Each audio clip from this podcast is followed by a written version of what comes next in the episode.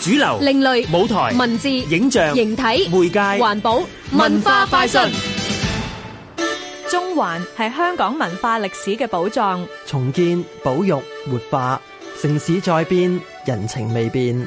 香港故事館舉辦嘅中環地區文化保育團就由中環街坊擔任導賞員，帶領大家走進歷史悠久嘅維多利亞城。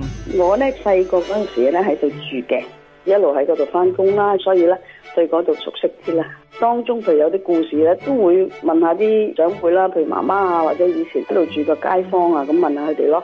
咁其中有啲都好得意嘅，譬如好似話以前水坑口嗰度咧，佢就好多雜碎嘅，即係嗰陣時因為啲人窮啦，酒樓啊、餐廳啊嗰啲剩餘嘅食物咧，就會分開佢一堆堆咁樣嚟賣嘅。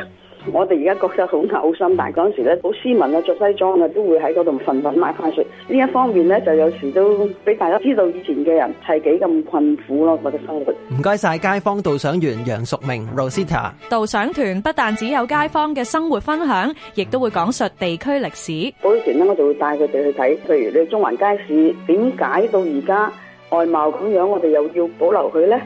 咁或者係帶佢哋去到中區警署建築群。亦都同佢講下，譬如有啲咩趣事啊，有啲咩令到街坊半夜都瞓唔到嘅，同埋文武廟咧都好值得同大家介紹嘅。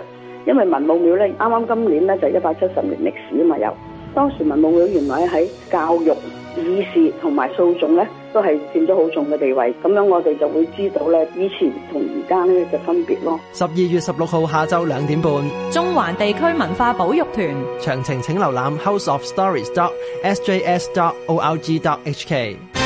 香港電台文教組製作，文化快訊。